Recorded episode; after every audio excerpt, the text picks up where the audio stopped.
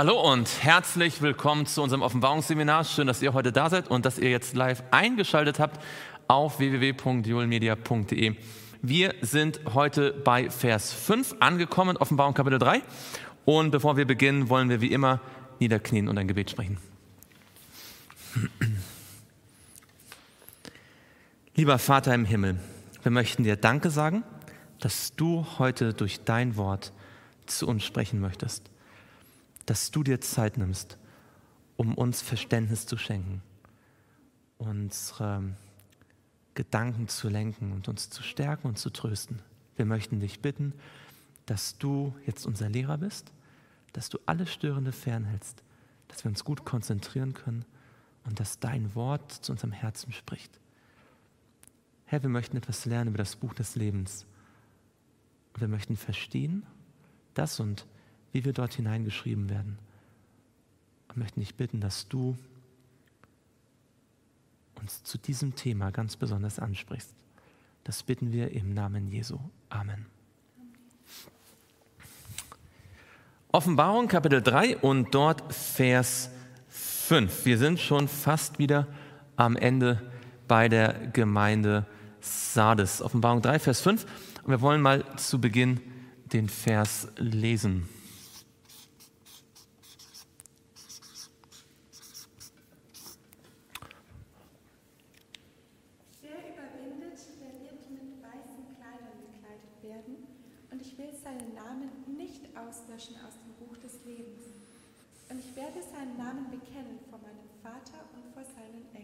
Genau, wir sind jetzt bei dem Abschnitt, den wir aus allen anderen Gemeinden auch kennen. Es beginnt jetzt wieder mit Wer überwindet und wir haben schon gelernt, das wiederholen wir jetzt nicht so ausführlich, weil wir haben es ja schon viermal gemacht.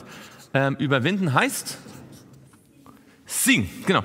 Wer siegt, wer Sieger ist. Und wir haben natürlich gelernt, der Sieger ist Jesus. Und weil Jesus Sieger ist, können wir auch Sieger sein. Und wir haben äh, gesehen in, der, in Ephesus, nicht wahr, ähm, Wer bewindet, dem will ich zu essen geben von dem Baum des Lebens in der Mitte des Paradieses Gottes ist. In Smyrna, wer bewindet, dem wird kein Leid geschehen von dem zweiten Tod. Und dann in äh, Pergamon, ähm, wer überwindet, ähm, der wird von dem verborgenen Manna zu essen bekommen und ich werde ihm einen weißen Stein geben und auf den Stein geschrieben einen neuen Namen, den niemand kennt, außer dem, der ihn empfängt. Und dann in äh, Thyatira auch, dass ähm, die, äh, die Gläubigen Vollmacht bekommen werden über die Heidenvölker, sie mit eisernem Stab weiden werden und dann auch den Morgenstern empfangen. Und all das, haben wir gesagt, sind Dinge, die für alle gelten. Ja? Also jede einzelne Verheißung gilt für alle sieben Gemeinden. Ja, auch wir äh, in der Gemeinde Laodicea dürfen dann vom Baum des Lebens essen äh, und den zweiten Tod nicht mehr erleiden und so weiter. Das heißt, was hier steht, ist jetzt relevant für alle. Wer bewindet, Und das wird jetzt gleich am Anfang gesagt. Da gibt es jetzt zwei Verheißungen. Ähm, ne, eigentlich drei Verheißungen. Wenn wir heute zwei uns anschauen. Ähm, was ist die erste Verheißung? Mit weißen Kleidern zu werden. Genau, er bekommt weiße Kleider. Und die zweite? Dass der Name im Buch des Lebens bleibt. Genau, der Name bleibt im Buch des Lebens. Und dann kommt noch eine dritte, den werden wir das nächste Mal dann anschauen, ähm, dass Jesus uns bekennen wird, nicht wahr? Er wird dann äh, unseren Namen bekennen vor meinem Vater und vor seinen Engeln. Die drei Dinge hängen auch miteinander zusammen, werden wir sehen. Aber fangen wir mal hiermit an mit den weißen Kleidern, weil die erinnern uns natürlich äh, woran, was wir ähm, noch gar nicht so lange her studiert haben. An Vers 4, genau. Da haben wir auch die weißen Kleider. Und was wurde da von den weißen Kleidern ähm, was wurde da von den äh, Gläubigen gesagt? Was waren oder was haben da die weißen Kleider mit den Gläubigen zu tun gehabt? In Vers 4.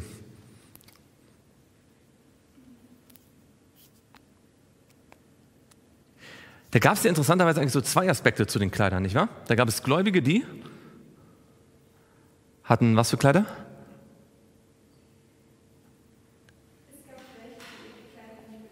Genau, da gab es also Gläubige, die hatten unbefleckte Kleider. Und dann wurde gesagt, sie werden etwas tun, sie werden mit weißen Kleidern wandeln. Also es gibt einen, einen, einen Aspekt ihres Zustandes, ja, sie haben unbefleckte Kleider, und dann einen, eine Verheißung, sie werden mit weißen Kleidern wandeln. Und diese weißen Kleider beziehen sich auch auf die Zukunft, ja. Denn wer überwindet, und jetzt interessant, wenn man, da denkt man nicht gleich drüber nach, oder?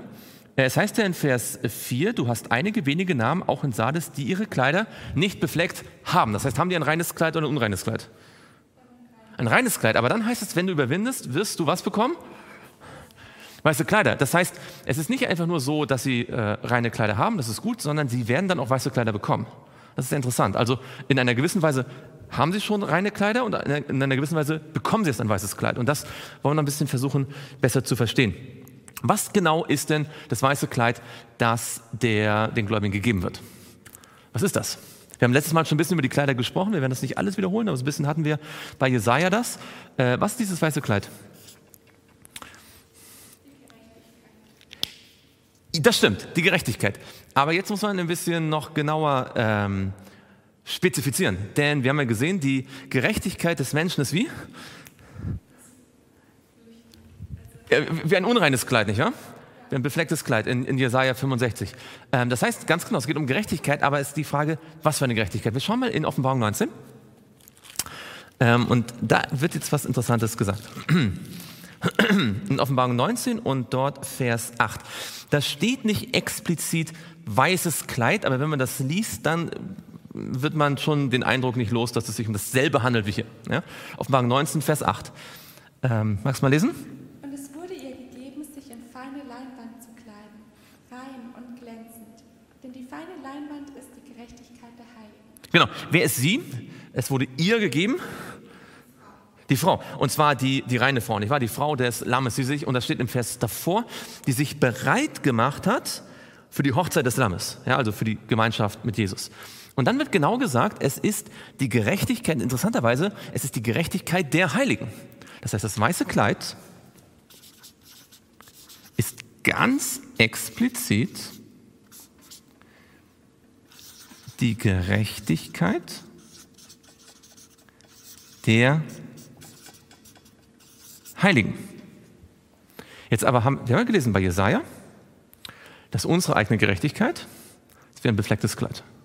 Und trotzdem sagt die offenbar ganz deutlich, sie bekommen ein weißes Kleid und dieses weiße Kleid stellt die Gerechtigkeit der Heiligen dar. Hier steht sogar, dass die Braut sich bereit gemacht hat. Wann zieht die Braut denn das Kleid an? Vor der Hochzeit oder bei der Hochzeit? Sie zieht es vor der Hochzeit an. Ja, sie kommt mit dem Kleid zur Hochzeit. Es ist also nicht so, dass sie mit einem dreckigen Kleid zur Hochzeit kommt und dann bei der Hochzeit sich das Kleid anzieht, sondern sie kommt schon mit einem gerechten Kleid, also mit dem Kleid der Gerechtigkeit hier. Ähm, es heißt ja sogar, die Hochzeit des Lammes ist gekommen und seine Frau hat sich bereit gemacht und es wurde ihr gegeben, sich in feine Leinwand zu kleiden. Also interessanterweise, das ist so ein Geschenk. Es wurde ihr gegeben, aber sie hat sich bereit gemacht. Das ist die Gerechtigkeit der Heiligen. Und man kann auch übersetzen, einige übersetzen das auch in den Fußnoten oder so, es sind die gerechten Taten. Heißt also auf Deutsch, und da steht, es sind die gerechten Taten der Heiligen. Was heißt das?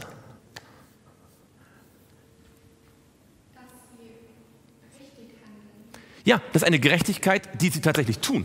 Es ist also nicht so, wie manchmal, also man vielleicht denken könnte, naja, das ist die Gerechtigkeit Gottes, wie eine Käseglocke über ihnen. Sie, sie können quasi machen und wollen, was sie tun, aber Gott vergibt ihnen halt, weil die Gerechtigkeit Gottes über ihnen. Es sind eine Gerechtigkeit, es ist die Gerechtigkeit der Heiligen. Das ist das, was sie selbst tun. Ihr Tun ist gerecht. Aber natürlich sind wir hier noch nicht am Ende unserer Überlegung. Schauen wir mal äh, zurück in, Jesaja, in Jeremia 23. Den hatten wir, glaube ich, letztes Mal auch. Aber hier wollen wir noch was Interessantes entdecken in Jeremia 23.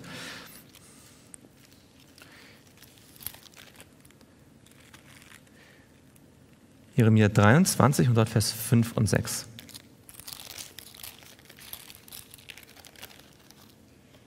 Siehe, es kommen Tage, spricht der Herr, da werde ich dem David einen gerechten Spross erwecken.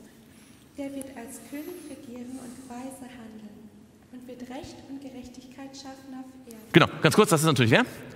Das ist Jesus, der Spross aus dem, aus dem Haus Davids, der als König regiert, der Weise, der Gerechtigkeit schafft. Ja, das steht in Daniel 9, er wird eine ewige Gerechtigkeit einführen. Und dann kommt in Vers 6, In seinen Tagen wird Juda gerettet werden und Israel sicher wohnen. Und das ist der Name, den man ihm geben wird. Der Herr ist unsere Gerechtigkeit. Und hier haben wir diese Idee, ähm, der Herr ist unsere Gerechtigkeit. Das ist die Gerechtigkeit der Heiligen. Aber diese Gerechtigkeit der Heiligen ist wer? Jesus. Jesus ist die Gerechtigkeit der Heiligen, die dazu führt, dass sie gerechten Taten tun. Das ist sozusagen die, die biblische Lehre der Gerechtigkeit aus Glauben. Es ist nicht ihre eigenen guten Taten, die sie bringen und damit Jesus sie annimmt, sondern Jesus selbst ist die Gerechtigkeit, die sich in den gerechten Taten zeigt. Ähm, das ist so ein bisschen wie das, was äh, Epheser sagt, nicht wahr? Dass wir Gottes Schöpfung sind, erschaffen zu guten Werken, die Gott zuvor bereitet hat. Jetzt das Interessante ist, ähm, hier in Jeremia 23 steht, aber wir lesen, wir lassen, lass mal den Finger hier. Wir gehen zu Jeremia 33. In Jeremia 33 und da lesen wir Vers 15 und 16, kann man sich ganz gut merken. 23, Vers 5 und 6 und 33, 15 und 16. Die gehören offensichtlich zusammen. Das lesen wir mal. Äh, Jeremia 33, Vers 15 und 16. In jenen Tagen und zu jener Zeit will ich dem David einen Spross der Gerechtigkeit hervorsprießen lassen. Und er wird Recht und Gerechtigkeit schaffen auf Erden. Jenen Tagen wird Juda gerettet werden und Jerusalem sicher wohnen. Und mit diesem Namen wird man sie benennen. Der Herr ist unsere Gerechtigkeit. Genau. Dieser Abschnitt ist was? Im Vergleich zu dem, den wir gerade gelesen haben? Also wenn man die beiden vergleicht, was stellt man fest? Die sind fast identisch. Sie sind identisch, aber nur fast. Und es gibt genau ein kleines Detail, das unterschiedlich ist, nämlich die sind fast identisch. Und das ist genau der Punkt. Die sind so identisch, dass man auf jeden Fall die vergleichen muss, weil es gibt ein Detail. Und es ist richtig, es ist traumhaft schön.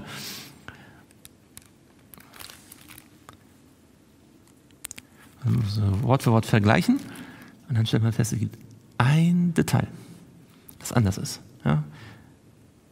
Der gerechte Spross, ja? der Spross der Gerechtigkeit ist nur eine Frage der Übersetzung. David, Recht, Gerechtigkeit auf Erden schaffen, ist auch gleich. Judah wird gerettet, Jerusalem sicher, also Israel oder Jerusalem, nicht wahr? Aber dann kommt der Name, der Herr ist unsere Gerechtigkeit. Wer trägt den Namen in Kapitel 23?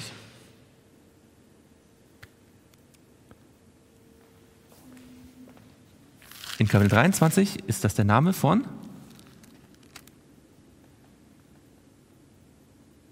Jeremia 23, Vers 6.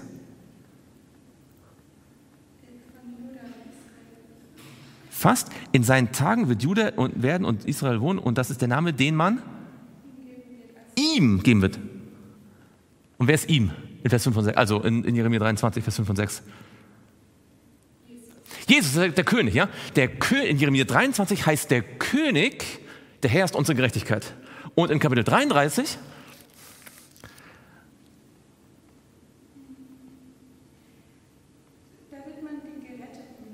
Genau, da, da, heißt das Volk mit dem Namen. Das heißt, also das ist so schön, in Jeremia 23 ist es Jesus und sein Name ist, der Herr ist unsere Gerechtigkeit. Das ist sein Name.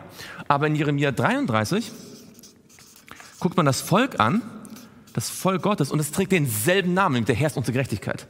Das heißt, und das soll nämlich dieser Name ausdrücken, der Herr ist unsere Gerechtigkeit.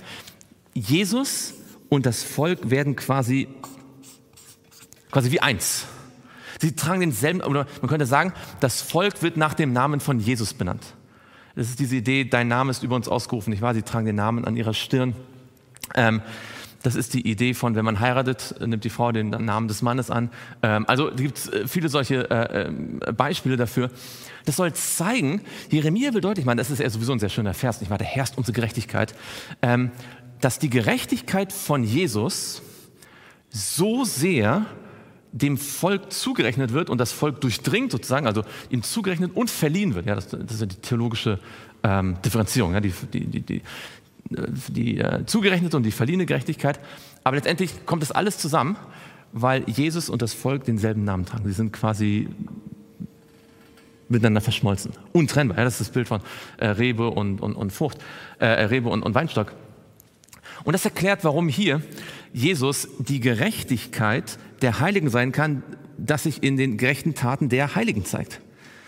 Und ähm, das Problem sozusagen in der Theologie ist immer, oder sagen wir in im, im Glaubensleben, dass man entweder versucht mit eigenen gerechten Taten Gott zu beeindrucken oder dass man denkt, die Gerechtigkeit Jesus wieder ein, ein, ein Schutzschild, unter dem man mehr oder weniger tun lassen kann, was man, was man möchte. Und das zeigt dieses Bild vom weißen Kleid.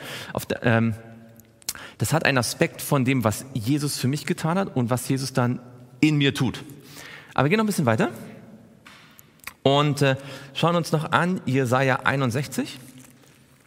Jesaja 61 und dort Vers 10. Da finden wir, das haben wir letztes Mal schon gelesen, da heißt es, ich freue mich sehr in dem Herrn und meine Seele ist fröhlich in meinem Gott, denn er hat mir Kleider des Hals angezogen, mit dem Mantel der Gerechtigkeit mich bekleidet, wie ein Bräutigam sich den priesterlichen Kopfschmuck anlegt und wie eine Braut sich mit ihrem Geschmeide schmückt. Da haben wir das aus Offenbarung 19. Und damit, das ist eine, eine, eine gute Nachricht. Ja? Die Gerechtigkeit von Jesus wird meine Gerechtigkeit. Und zwar nicht nur sozusagen als ein Sticker, der, wo ich jetzt anders aussehe, sondern wo ich tatsächlich sich mein Leben verändern soll. Und das offenbart sich, schauen wir in, Römer 1, Römer 1, Vers 16.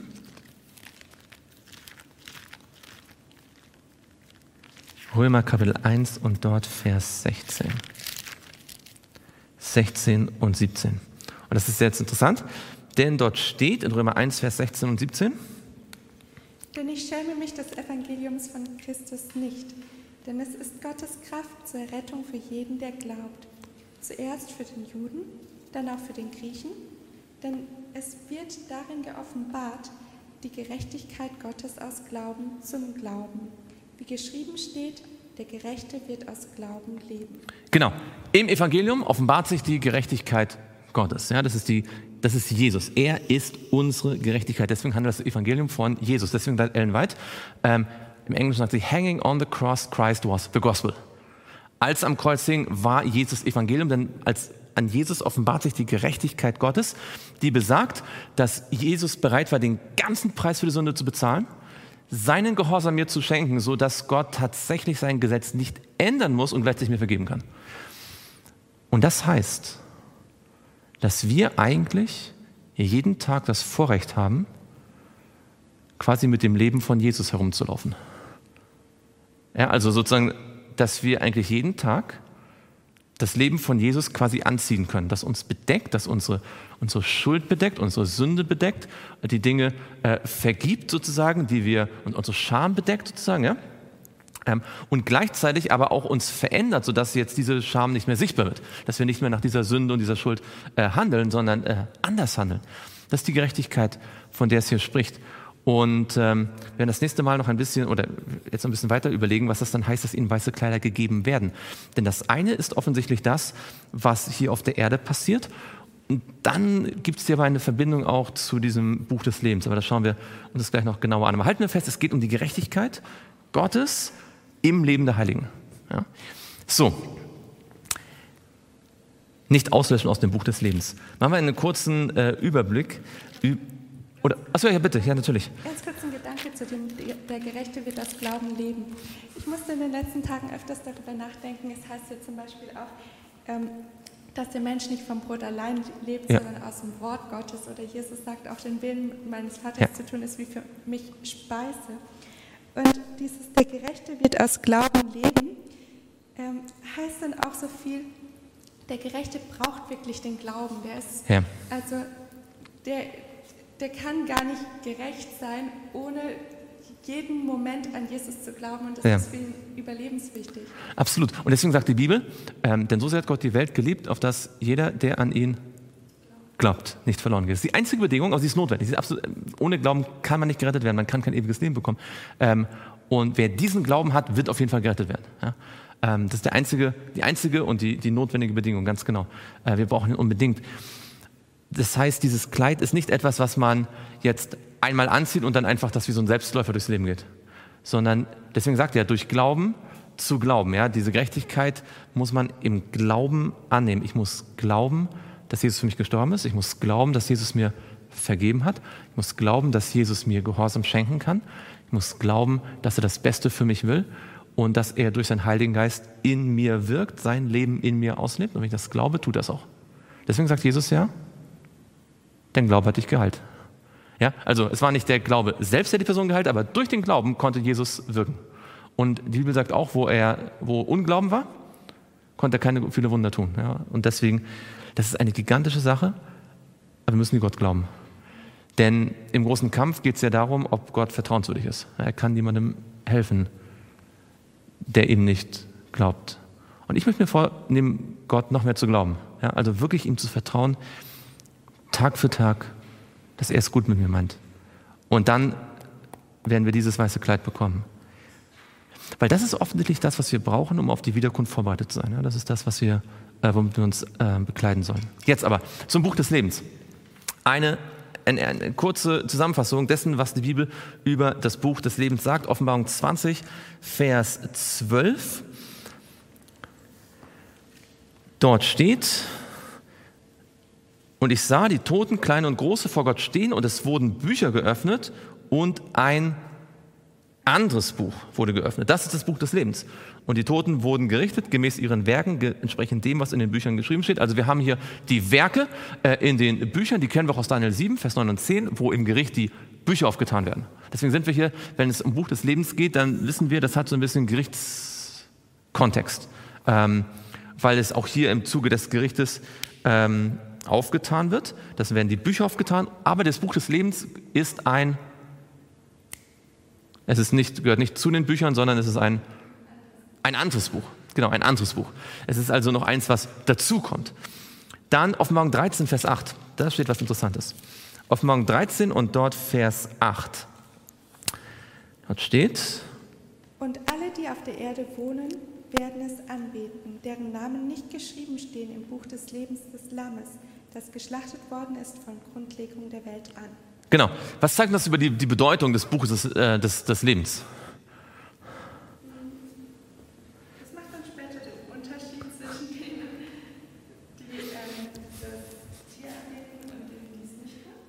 alle, die in diesem Buch nicht drinstehen, werden das Tier anbeten. Auch die, die ausgelöscht werden. Ja, also da gibt es ja offensichtlich in, äh, in Offenbarung gibt es Menschen, die stehen drinnen, die werden ausgelöscht. Denn nur wer überwindet, wird nicht ausgelöscht. Und die, die nicht mehr drin stehen oder nicht mehr drin stehen bleiben, werden alle das Tier anbeten, das ja mit dem Satan zusammenarbeitet. Übrigens, wie wird das Buch des Lebens genannt? Wir sagen meistens nur das Buch des Lebens, aber eigentlich ist das Buch des Lebens des Lammes des Lammes ist eigentlich ganz, ganz wichtig. Äh, es ist das, und das soll natürlich darauf hinweisen, dass Jesus für uns gestorben ist und dass nur durch seinen Tod, weil er für mich gestorben ist, ich Leben haben kann. Nur deswegen. Das ist das Buch des Lebens des Lammes. So, das heißt, wenn alle, die nicht drin stehen, das Tier anbeten werden und alle, die das Tier anbeten, sagt Offenbarung 14, äh, nicht wahr, wenn jemand das Tier anbetet oder sein Bild oder sein Malzeichen annimmt und seine Hand auf Stirn, der wird was ist mit denen, die das Tier annehmen? Also das Bild annehmen, äh, das Tier anbeten, ein Bild anbeten, das Malzeichen annehmen. Was passiert mit denen? Die werden verloren gehen, oder? Die werden alle verloren gehen. Offenbarung 14 sagt das ja ganz deutlich ähm, in Vers 9. Ein dritter Engel folgte ihnen, der sprach mit lauter Stimme, wenn jemand das Tier und sein Bild anbetet und das Malzeichen auf seine Stirn und auf seine Hand annimmt, so wird auch er von dem Glutwein Gottes trinken, der unvermischt eingeschenkt ist in dem Kelch seines Zornes und er wird mit Feuer und Schwefel gepeinigt werden vor den heiligen Lämmeln, äh, Engeln und vor dem Lamm heißt auf Deutsch, wer nicht drin steht, geht verloren. Und das wird ganz deutlich in Offenbarung 20 bestätigt. Offenbarung 20 und dort Vers 15. Dort steht, Und wenn jemand nicht im Buch des Lebens eingeschrieben gefunden wurde, so wurde er in den Feuersee geworfen. Genau. Also das heißt ganz deutlich, wer nicht drin steht, bekommt einen zweiten Tod. Ja? Ähm, das Buch des Lebens zeigt also, wer ewig leben wird. Ja, es geht also ganz deutlich dann offensichtlich um das ewige Leben, denn der kontrastierende Text in Offenbarung 21, Vers 27 sagt was? Und es wird niemals jemand in sie hineingehen, der verunreinigt, noch jemand, der Gräuel und Lüge verübt, sondern nur die, welche geschrieben stehen im Buch des Lebens des Lammes. Genau, das heißt, alle, die nicht drin stehen, allein den zweiten Tod und alle, die drin stehen, die werden ewig leben. Das heißt auf Deutsch, im Buch des Lebens zu stehen, ist die entscheidende Sache im Leben.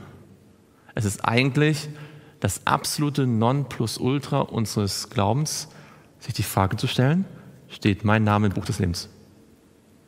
Das, das ist die Frage. Und also, ist mein Name dort geschrieben und steht er immer noch da?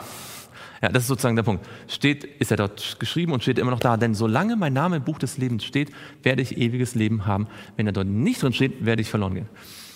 Und dadurch kommen wir zu der interessanten Frage, ähm, erst einmal auch, wann wird denn der Name hineingeschrieben? Es gibt zum Beispiel die Idee, was ihr das schon mal gehört habt, dass einige sagen, ähm, grundsätzlich stehen erstmal alle im Buch des Lebens und durch ihre Ablehnung des Evangeliums werden sie vielleicht irgendwann rausgestrichen. Ja, das ist sozusagen per Definition, weil sie Menschen sind, schon erstmal im Buch des Lebens stehen. Aber wir wollen uns mal ein paar Bibeltexte anschauen, um da zu einer ganz klaren biblischen Sicht äh, zu kommen. Offenbarung 17. Vers 8. Man geht normalerweise nicht zu Offenbarung 17, um das Buch des Lebens zu studieren, aber ähm, auch dafür ist das Kapitel ausgezeichnet geeignet. Offenbarung 17 und dort Vers 8, dort steht, das Tier, das du gesehen hast, war und ist nicht mehr und es wird aus dem Abgrund heraufkommen und ins Verderben laufen. Und jetzt kommt's. Und die auf der Erde wohnen, deren Namen nicht geschrieben stehen im Buch des Lebens von Grundlegung der Welt an. Das klingt so ähnlich wie in Offenbarung 13. Aber da steht das Buch des Lebens des Lammes, das geschlachtet worden ist, von Grundlegung der Welt an. Und da sieht es so aus, als ob das von Grundlegung der Welt an sich auf das Schlachten des Lammes bezieht. Aber dieser Passus fehlt in Offenbarung 17, sodass sich das von Grundlegung der Welt eindeutig worauf bezieht? Dass sie eingeschrieben sind. Das heißt, von Grundlegung der Welt stehen Namen drinne, sozusagen. Und zwar welche Namen?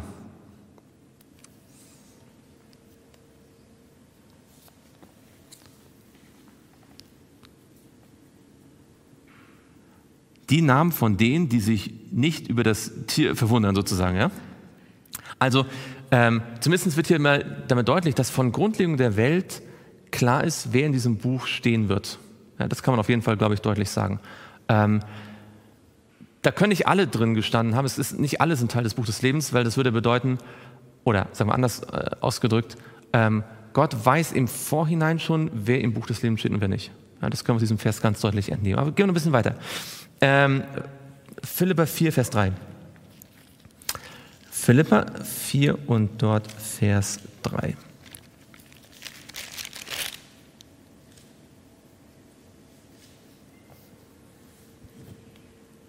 bitte auch dich, mein treuer Mitknecht, nimm dich ihrer an, die mit mir gekämpft haben für das Evangelium, samt Clemens und meinen übrigen Mitarbeitern, deren Namen im Buch des Lebens sind. Genau. Was lernen wir über das Buch des Lebens? Da stehen? Namen drin, genau. Ja, das haben wir hier auf Offenbarung 3 auch. Da stehen Namen drin. Was lernen wir noch? Das ist interessant. Paulus sagt, über seine Mitarbeiter. Dass sie für das Evangelium gekämpft haben. Das Evangelium gekämpft, genau. Was sagt er über die Mitarbeiter in Bezug auf das Buch des Lebens? Dass ihre Namen im Buch des Lebens sind. Genau, er, sa er sagt, die Namen sind im Buch. Die sind da drin. Er sagt nicht, hoffentlich sind sie da drin. Er sagt nicht, sie könnten wahrscheinlich da drin sein. Er sagt nicht, wir arbeiten und hoffen, dass das irgendwann mal so ist. Er sagt, sie sind da drin. Er ist also, er weiß, dass diejenigen, die für das Evangelium aufrichtig kämpfen, ihr Name steht da drin. Und das ist ein interessanter Gedanke, weil wir vielleicht manchmal uns so die Frage stellen, vielleicht könnten die Frage stellen, steht mein Name wirklich drin? Ja, bin ich überhaupt eingeschrieben? Ähm, woher weiß ich das? Paulus wusste das, mein Name steht dort drin. Ja, also er sagt jetzt zwar deren Namen, aber das impliziert ja auch, dass er davon ausgeht, dass sein eigener Name auch drin steht. Und ich glaube, das lohnt sich darüber nachzudenken. Ähm, ich glaube, es ist eine Sache, dass man das intellektuell weiß, ja, mein Name ist eingeschrieben, oder ob man darüber nachdenkt, mein Name steht dort. Mein Name steht im Buch des Lebens weil der Satan uns immer wieder gerne einreden möchte, dass unsere Lösung nicht ganz so sicher ist. Also noch was tun müssen, damit wir sie richtig festmachen. Und wenn man sich das vor Augen hält, wenn man morgens aufsteht und sagt, mein Name steht im Buch des Lebens.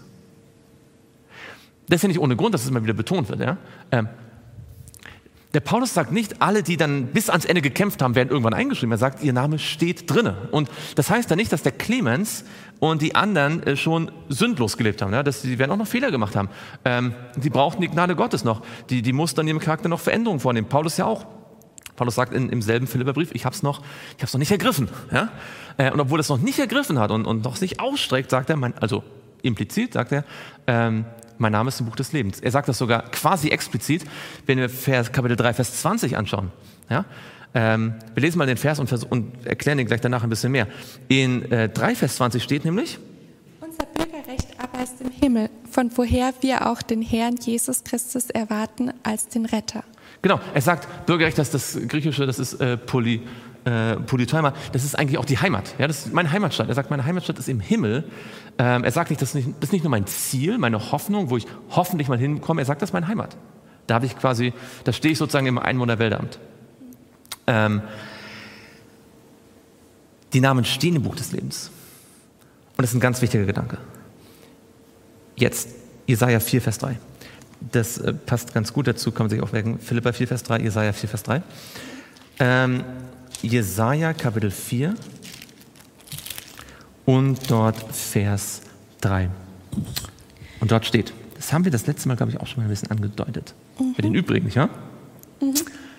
Und es wird geschehen, jeder übriggebliebene in Zion und jeder übriggelassene in Jerusalem wird heilig genannt werden. Jeder, der zum Leben eingeschrieben ist in Jerusalem. Könnt ihr euch erinnern, wir haben das letzte Mal darüber gesprochen, dass wir dort ähm, die Stadt Jerusalem hatten, nicht wahr? Die so äh, umzingelt war, ja, die, die übrigen. Und er sagt, alle, und das ist, da haben wir jetzt mal nur ein bisschen drauf Bezug genommen, alle, die hier in Jerusalem waren, waren lebendig. Ja? Sie, sind, sie haben überlebt. Der Sanherib konnte sie nicht einnehmen. Und sie sind, er sagt, sie sind zum Leben, zum Leben eingeschrieben. Wo schreibt man was rein?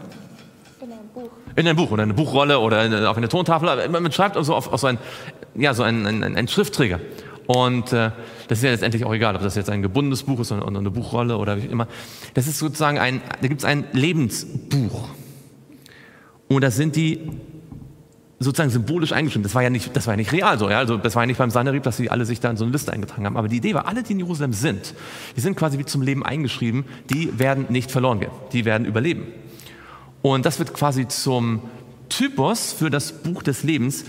Ähm, und zwar sagt jetzt die Bibel in Hebräer 12 und dort Vers 22 und 24. Hebräer 12 und dort Vers 22 und 24. Da sagt der Paulus, Hebräer 12, 22 bis 24, sondern ihr seid gekommen zu dem Berg Zion und zu der Stadt des lebendigen Gottes, dem himmlischen Jerusalem, genau. Und zu Zehntausenden von Engeln. Also im Kontext geht es um, den, um den Kontrast zwischen Sinai und äh, dem Himmel.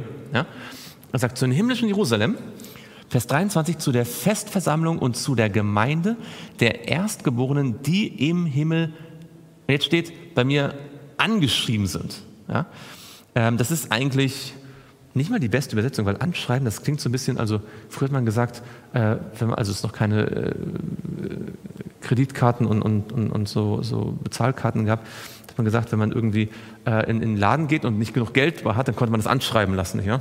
So, und, aber das ist, nicht, das ist nicht gemeint, sondern das Wort heißt eigentlich auch einfach einschreiben, sind eingeschrieben. Und zwar ist dasselbe Wort hier für angeschrieben, das ist mal den Finger hier, in äh, Lukas 2. Lukas 2, Vers 2, die sogenannte oder immer zur Weihnachtszeit vorgelesene Geschichte, äh, nämlich in Vers 2.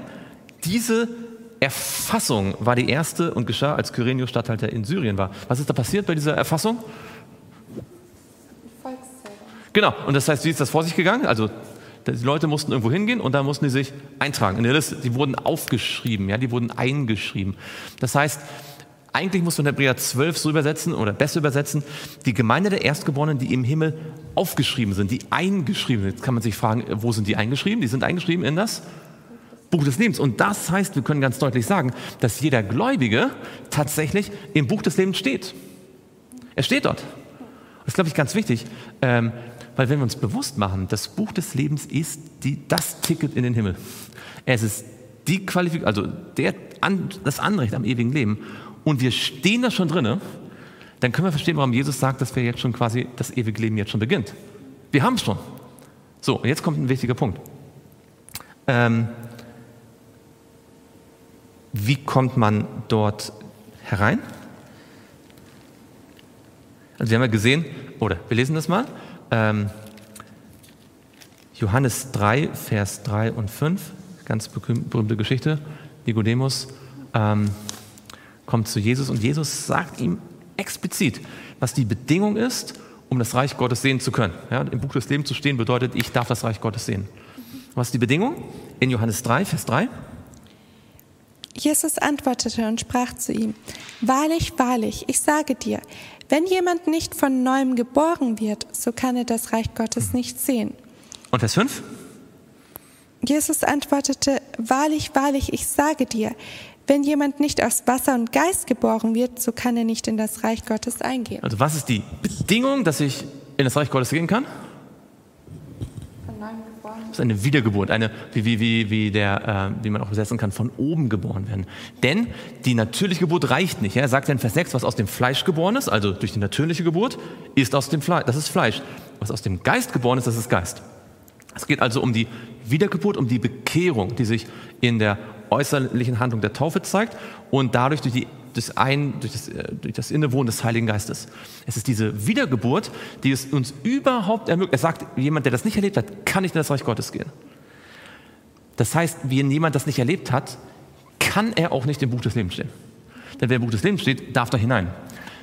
Das wiederum zeigt, dass ein Mensch nicht von Anfang an seines Lebens im Buch des Lebens stehen kann, weil er muss, weil wenn er geboren ist, ist er nur Fleisch. Durch die Geburt steht ein Mensch nicht im Buch des Lebens, sondern er, er kann erst dort eingeschrieben werden durch die Wiedergeburt. Und damit verstehen wir Offenbarung 17,8. Das heißt, sie stehen eingeschrieben äh, seit Anfang der Welt. Das heißt ja auch, dass die Gläubigen seit Anfang der Welt auserwählt sind. Aber das heißt nicht, dass sie bereits erlöst sind. Es heißt nur, dass Gott weiß, dass sie sich einmal entscheiden werden. Ja, das, ist, das ist ein ganz wichtiger Punkt. Also man darf sich von Offenbarung 17 dann nicht sozusagen oder man darf Offenbarung 17 nicht falsch verstehen. Weil hier wird ganz deutlich, wir kommen in das Buch des Lebens durch unsere Bekehrung und dann stehen wir da drinnen. Und jetzt ist ein wichtiger Punkt. Entweder bewusst und ich denke noch viel öfter unbewusst ist die Idee, ich habe die Bekehrung, jetzt bin ich bekehrt, jetzt habe ich die getauft, jetzt habe ich irgendwie Anrecht am ewigen Leben. Und jetzt muss ich noch irgendwas dazu tun, irgendwas machen, irgendwas noch von meiner Seite dazu tun, damit es am Ende dann auch vollkommen wird. So als ob die ähm, Erlösung so eine Art ist. Den ersten Baustein gibt Gott und dann muss da noch so ein kleiner zweiter drauf. Aber hier sehen wir ganz deutlich, wer erlöst durch Gnade, der steht im Buch des Lebens und der hat ewiges Leben. Was jetzt dazu kommt, ist etwas anderes. Es kommt, oder, es kommt nichts mehr hinzu, aber es gibt einen wichtigen Gedanken. Man muss nämlich dort bleiben. Und das ist der entscheidende Punkt. Das Entscheidende ist, wir müssen dort bleiben. Es geht nicht darum, etwas noch zum Eintrag dort zu tun, sondern nur darauf zu achten, dass dieser Eintrag bleibt. So, wie kam der Eintrag hin, zustande? Durch, das, dass man wiedergeboren wird. Durch die Wiedergeburt. Wie bleibt man dann? Durch die beständige Verbindung mit dem Heiligen Geist. Das heißt, mit anderen Worten, ich muss sozusagen täglich in der Gnade leben, die mich ursprünglich mal ins Buch des Lebens gebracht hat. Das, was mich ins Buch des Lebens gebracht hat, hält mich auch dort. Es ist dieselbe Gnade, dieselbe Liebe, dieselbe Güte Gottes, seine Gerechtigkeit, ja, die für mich am Kreuz gestorben ist. Es ist diese Gerechtigkeit, die hält mich auch da drin. Aber dazu müssen wir daran bleiben. Wie sagt Jesus, wer ausharrt bis ans Ende, der wird gerettet werden. Und das ist die Idee. Wir müssen im Buch des Lebens bleiben. Schauen wir mal in 2. Mose 32. Was ist dann die Bedingung oder unter welchen Umständen wird man nicht im Buch des Lebens bleiben? 2. Mose 32, auch das ist ja eine ganz bekannte Geschichte. 2. Mose 32 und dort Vers 32. Das ist nach dem goldenen Kalb und dort steht in Vers 32 und 33. Und nun vergib ihnen doch ihre Sünde. Wenn aber nicht, so tilge mich aus deinem Buch, das du geschrieben hast. Genau. Und dann, was, was sagt äh, Gott in Vers 33? Der Herr sprach zu Mose, Ich will den aus meinem Buch tilgen, der, mich, der gegen mich sündigt. Ganz deutlich, äh, wer wird ausgetilgt? Wer kann nicht bleiben? Wer Sünde tut. Wer gegen Gott sündigt. Wenn wir also uns bekehrt haben, aber dann wieder in ein Leben der Sünde zurückfallen und in der Sünde festhalten, werden wir ausgetilgt. Wenn wir also bleiben wollen, sagt die Bibel, wer überwindet, ja? wer siegt. Und das ist natürlich der Punkt, worüber müssen wir siegen? Dann offensichtlich? Über die Sünde. Über die Sünde. Wir müssen über die Sünde siegen. Oder besser gesagt, wir müssen den Sieg von Jesus über die Sünde täglich in Anspruch nehmen. Und wenn wir gesündigt haben, wieder die, genau das tun, was wir vorgetan haben, nämlich die Gnade in Anspruch nehmen, bis sie uns so sehr verwandelt, dass wir, ähm, dass wir uns bereit gemacht haben. Wir müssen über die Sünde den Sieg behalten durch Jesus. Und hier wird ganz deutlich, ähm, es gibt niemanden, der quasi für uns Ersatz leisten kann, außer wer? Also, Mose kann nicht für die Menschen sterben. Ja? Wenn, wenn wir sündigen, kann nur einer uns Gerechtigkeit geben, nämlich Jesus. Jesus. Das heißt, wenn wir Jesus ablehnen und nicht mit Jesu Gnade und Erlösung das nicht in unserem Leben herrschen lassen, dann gibt es nichts auf dieser Welt, was uns sonst im Buch des Lebens halten könnte. Absolut nichts. Psalm 68. Es ist ja auch interessant, ähm, dass es hier heißt, ähm, ich will ihn aus meinem Buch tilgen. Also es ist ja Gott, der uns da hineinschreibt. Ja. Ähm, das war auch in dem Vers vorher. Ähm, so tilge mich aus deinem Buch, das du geschrieben hast. Ja. Und Gott, der wieder rauslöschen kann. Wenn die Autorität bei ihm bleibt, dann muss ich mit ihm im Guten sein, genau. dass mein Name drin stehen bleiben kann. Genau. Und da offensichtlich Sünde mich austilgt, darf am Ende keine Sünde dort stehen. Und deswegen ist Werks, also wenn man sich das ganz praktisch vorstellt, da steht ein Buch. Und was Jesus und was Gott sagt, wenn dort in dem Buch Sünde steht, oder wenn der Mensch sündigt, wenn der Sünde aufgezeichnet ist, dann wird er rausgestrichen aus dem Buch des Lebens. Das heißt, unsere einzige Chance ist, dass da keine Sünde steht. Aber wie kann da keine Sünde stehen, wenn ich schon gesündigt habe? Und das ist genau der Punkt. Jesus ist für alle diese Sünden gestorben und ich muss sie für sich, für sich in Anspruch nehmen, damit in meinem Buch tatsächlich dann für all das die Gerechtigkeit Gottes durch Jesus schon Genüge getan hat, dass es quasi wieder ein weißes Kleid ist. Und das gilt für die Vergangenheit, aber das gilt auch jetzt, dass ich dann mit ihm weiter so lebe. Und wenn ich nochmal gesündigt habe, dass ich seine Gnade in, in, in, Empfang nehme und auch diese Gnade, diese Sünde dann vergeben werden kann, damit sie schlussendlich ausgetilgt werden kann. Weil am Ende ist es so, es werden eines von zwei Dingen ausgetilgt, oder? Entweder der Name oder die Sünde. Das sagt ja äh, Petrus ganz deutlich zu Pfingsten, oder? In der Apostelgeschichte, Kapitel 3, Vers 19. Apostelgeschichte 3, Vers 19. So tut nun Buße und bekehrt euch, dass eure Sünden ausgetilgt werden damit Zeiten der Quickung vom Angesicht des Herrn kommen. Ja, die Sünden sollen ausgetilgt werden. Und es ist ganz interessant. Ja, es, auf Dauer können mein Name und Sünde nicht zusammenbleiben. Also ich muss, eins von beiden äh, wird getilgt. Entweder meine Sünde oder mein Name. Psalm 68, wir sind gleich am Ende. Psalm 68 und dort Vers 28 und 29.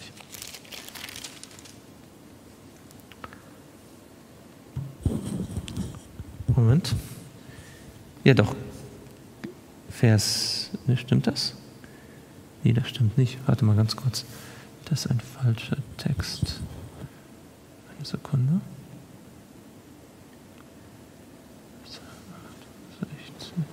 Das muss 69 sein, Entschuldigung. 69, Vers 28 und 29. Füge Schuld zu ihrer Schuld und lass sie nicht zu deiner Gerechtigkeit gelangen. Tilge sie aus dem Buch des Lebens, sie sollen nicht eingeschrieben sein mit den Gerechten. Interessant, nicht wahr? Da werden, sollen Menschen ausgetilgt werden, das geht um Gottlose und sie sollen nicht eingeschrieben sein mit den Gerechten. Und in Vers 28 steht, lass sie nicht zu. Welche Gerechtigkeit kommt? Zu deiner Gerechtigkeit. Das heißt, die Gerechten sind wohin gelangt? Zu Gottes Gerechtigkeit. Zu Gottes Gerechtigkeit. Deswegen sind sie gerecht. Das kann man ganz deutlich sehen. Ja? Die, die Gerechten stehen im Buch des Lebens, weil sie zur Gerechtigkeit Gottes gelangt sind. Und sie sind so sehr mit der Gerechtigkeit Gottes, mit Jesus verbunden, dass seine Gerechtigkeit auch ihre Gerechtigkeit ist. Ja? Der Herr ist unsere Gerechtigkeit. Und sie ist ihnen gegeben worden, sich mit dieser Gerechtigkeit zu bekleiden. Und die, die das nicht getan haben, die nicht zur Gerechtigkeit gelangt sind, und wo wird die Gerechtigkeit offenbart? Sie offenbart sich wo? Das steht nicht da, aber haben wir gelesen. Die Gerechtigkeit Gottes offenbart sich im Evangelium, nicht wahr? Im Evangelium wird die Gerechtigkeit Gottes offenbar. Das heißt, wer das Evangelium ablehnt, kommt nicht zur Gerechtigkeit und wird deswegen ausgelöscht. Das heißt, durch das Evangelium kommen wir hinein, durch, das, durch die Ablehnung des Evangeliums werden wir wieder ausgelöscht. Das Buch des Lebens registriert, ob wir das Evangelium angenommen haben und ob wir dabei geblieben sind. Deswegen ist Paulus großer, großer Wunsch, bleibt dabei. Ja, sagt, damit ihr nicht umge damit ich umsonst gelaufen bin, damit ihr nicht vergeblich geglaubt habt, damit ihr nicht äh, wieder abfallt. Ja? Sein Punkt ist nicht, was ihr habt, ist gut, aber jetzt kommt noch das zweite und das dritte und noch viel mehr dazu. Er sagt, bleibt dabei, was ihr habt. Bleibt im Evangelium. Und dann dazu passt interessanterweise noch was sehr Interessantes, was man meistens äh, nicht so auf dem Schirm hat, in Offenbarung 22 und dort Vers 19.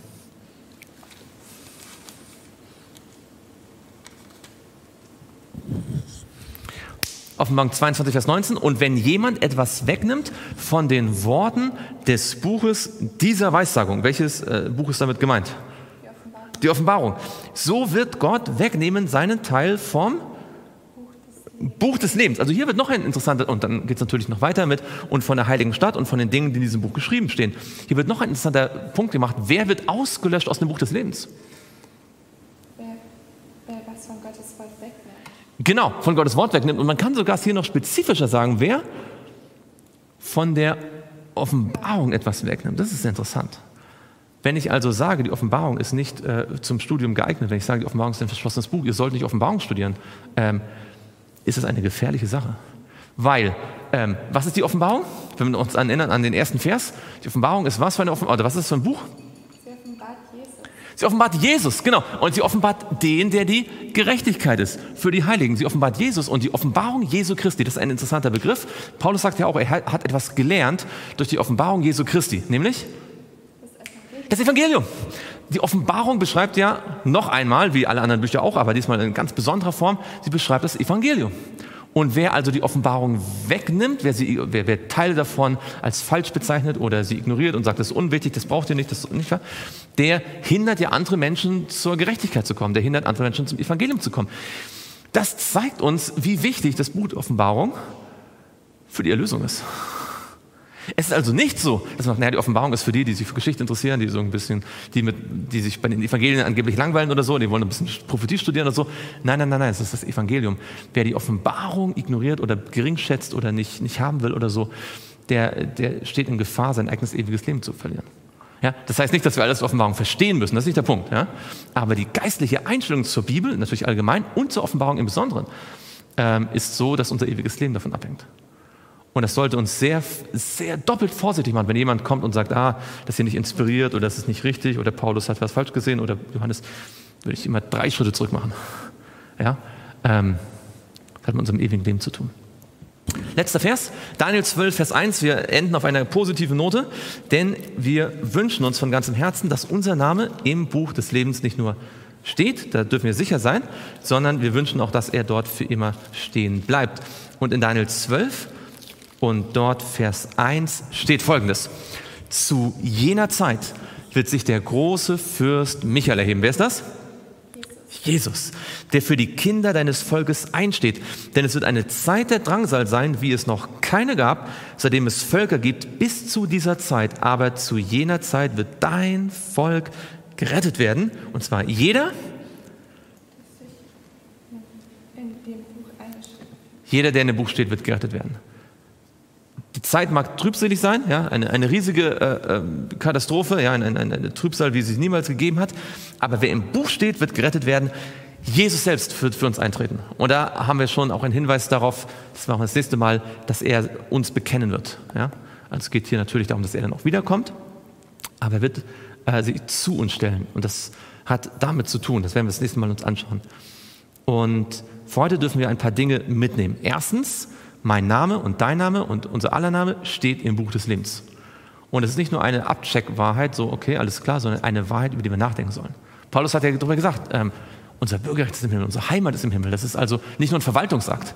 Ähm, und ich glaube, wir gehen anders durch das Leben, wenn wir wissen, mein Name steht im Buch des Lebens. Weil dann hat man etwas, was man beschützen möchte, behüten möchte. Dann denkt man darüber nach, okay, wie kam ich eigentlich dahin? Ah, ich kam dahin, indem ich Jesus vertraut habe, indem ich meine Sünden bekannt habe. Ich kam dahin, indem ich ähm, Vergebung gehalten habe, mich für die Bibel interessiert habe. Ja? Dadurch kam ich zum Glauben. Wie werde ich also den Namen dort behalten? Indem ich um Vergebung bitte, indem ich äh, zu Jesus äh, komme, indem ich mein Leben mit ihm teile, also ihm übergebe, indem ich eine Bibel lese. Also all das, was mich zum Glauben geführt hat, wird auch dafür sorgen, dass ich diesen Schatz behalte. Und ich glaube, das, das ist enorm wichtig. Ähm, und die Bibel verwendet ja viele verschiedene Bilder von dem Kleid und von dem Buch und von verschiedenen Dingen, um immer den gleichen Punkt zu machen. Es ist Jesu Gnade allein und wir sind aufgefordert, diese Gnade anzunehmen und daran festzuhalten. Und zwar unter allen Umständen des Lebens, egal was kommt. Und wenn wir gefallen sind, dann nehmen wir sie wieder an. Denn solange wir sie immer wieder annehmen und annehmen und annehmen und dabei bleiben, bleibt unser Name im Buch des Lebens stehen. Und das ist das Ding, was der Satan nicht hören will. Der will uns nämlich einreden, dass unser Name nicht dort gerade steht und dass wir jetzt irgendwas tun müssen, damit wir dann irgendwie da wieder reinkommen. Und dann verlassen wir uns nicht mehr auf Gottes Gerechtigkeit, sondern auf unsere Gerechtigkeit. Und dann sind wir auf der falschen Fährte. Deswegen denn so hat Gott die Welt geliebt, dass er einen eingeborenen Sohn gab, auf dass jeder, der an ihn glaubt, nicht verloren geht, sondern ewiges Leben hat. Der bleibt da drin stehen. So, gemeinsam beten, Gott danken. Lieber Vater im Himmel, danke, dass unser Name im Buch des Lebens steht.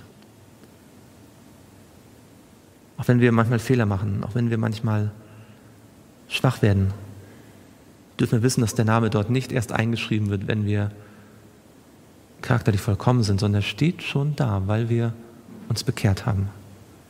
Er steht dort, weil wir von Herzen unser Leben übergeben haben.